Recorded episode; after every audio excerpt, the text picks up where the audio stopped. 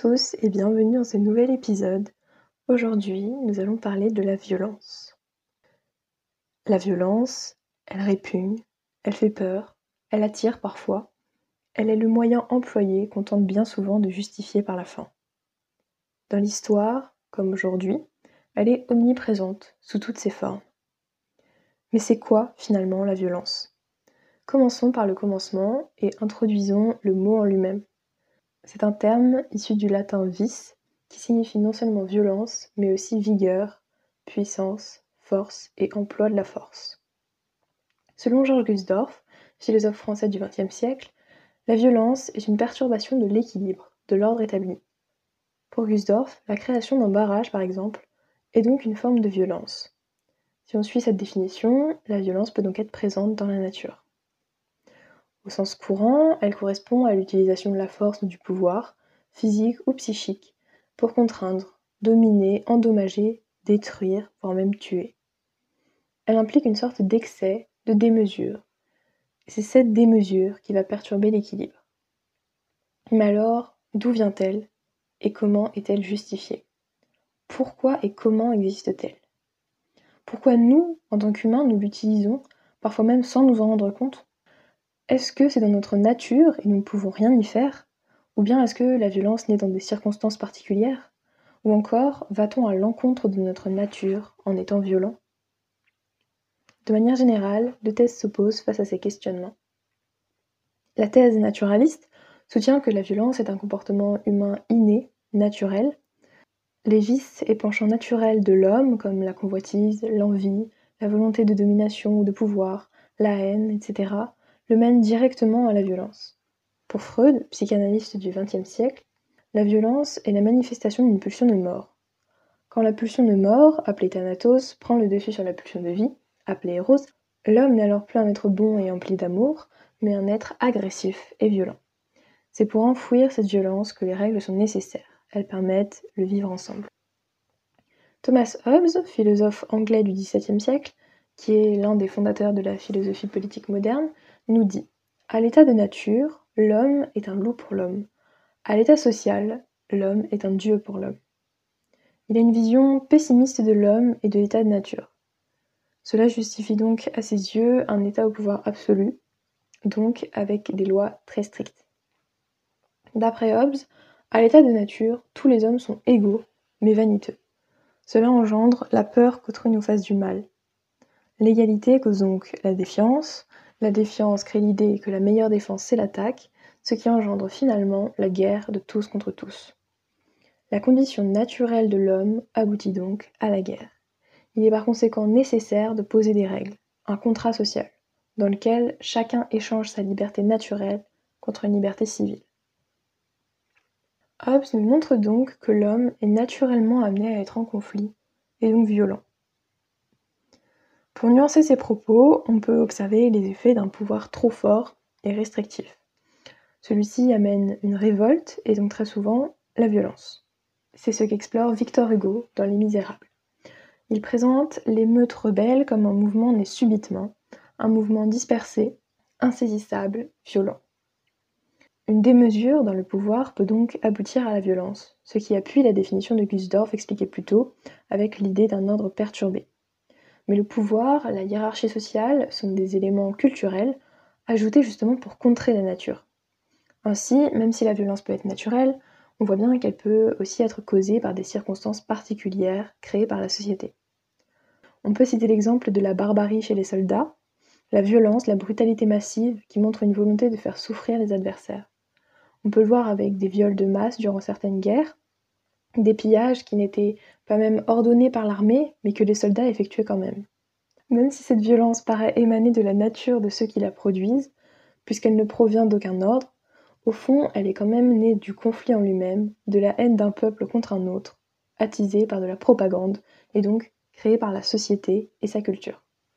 Ceci nous mène à la thèse culturaliste. Selon celle-ci, la violence est un héritage du contexte socioculturel, de l'environnement social et de la civilisation, comme des rapports socio inégalitaires, des structures politiques oppressantes, de l'injustice, de la frustration, un effet de foule, etc. On peut d'abord citer Rousseau, qui écrit L'homme est naturellement bon, et c'est la société qui les déprave. En approfondissant la question, on peut en effet se rendre compte que la société rend l'homme violent. La division de la société et la fracture sociale, ou exclusion sociale, vont en effet provoquer de la colère, des rivalités, qui, comme on l'a vu, provoquent la violence. Marx parle de lutte des classes. Le terme lutte inclut d'ailleurs la force, le combat, voire la violence. De plus, les différences culturelles peuvent entraîner le rejet de l'autre, de l'inconnu. L'homme a peur de l'inconnu, ce qui peut le mener à la violence. Par exemple, quand on dit qu'on a peur du noir, de l'obscurité, c'est en réalité une peur de l'inconnu, parce que l'obscurité nous est inconnue, inhabituelle. Le rejet de l'autre de par son ethnie, la couleur de sa peau, son mode de vie, etc., semble en fait naître d'une crainte, d'ailleurs définie par phobie dans les termes comme xénophobie, homophobie, etc.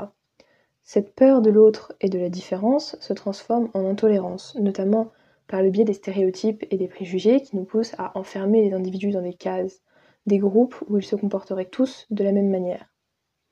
Et sans surprise, ça nous mène à la violence, comme on le voit avec le racisme, l'antisémitisme ou d'autres formes de rejet euh, de la différence par la violence.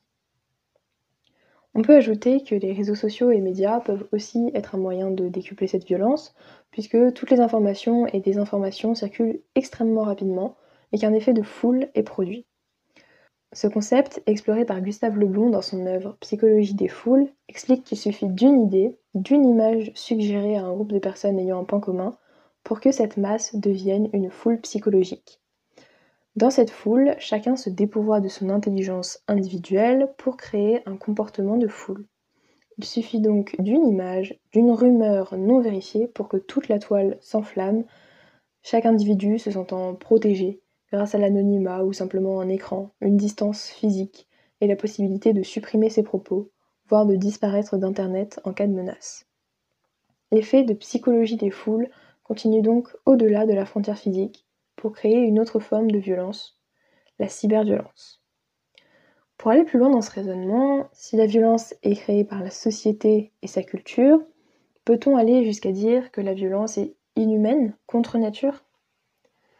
Si avant de partir au front, les soldats voyaient la guerre, qui est la violence à son apogée, comme une utilisation de la force, connotée positivement, c'est-à-dire telle une caractéristique admirable, nécessitant de la bravoure, de la puissance, la capacité de vaincre l'adversité, etc., les soldats se rendent compte pendant la guerre que c'est finalement un événement horrible, traumatisant, et par conséquent non naturel, qui n'a rien d'admirable. Louis-Ferdinand Céline écrit sur ce sujet dans Voyage au bout de la nuit. Si le personnage de Lola défend l'idée de patriotisme et d'intérêt commun, et ainsi la normalité de la guerre, le personnage de Ferdinand fait une satire de ce point de vue, en refusant tout à fait la guerre, qui n'est pour lui que des morts inutiles et un événement traumatisant. C'est ce que défend Alain, philosophe français des 19e et 20e siècles, dans Mars ou la guerre jugée, qui est une critique de la guerre, issue de son expérience de 14-18. Si la violence ôte la vie et crée des traumatismes si puissants qu'ils peuvent briser une vie, elle pourrait alors, dans une certaine mesure, ou plutôt dans une certaine démesure, être considérée comme inhumaine et contre nature. Quant à Simone Weil, qui donne de la force une définition presque similaire à celle de violence, elle écrit dans l'Iliade ou le poème de la force que la force est l'objectification de l'autre. On peut alors traiter l'ennemi comme on veut, parce qu'il est dorénavant un objet.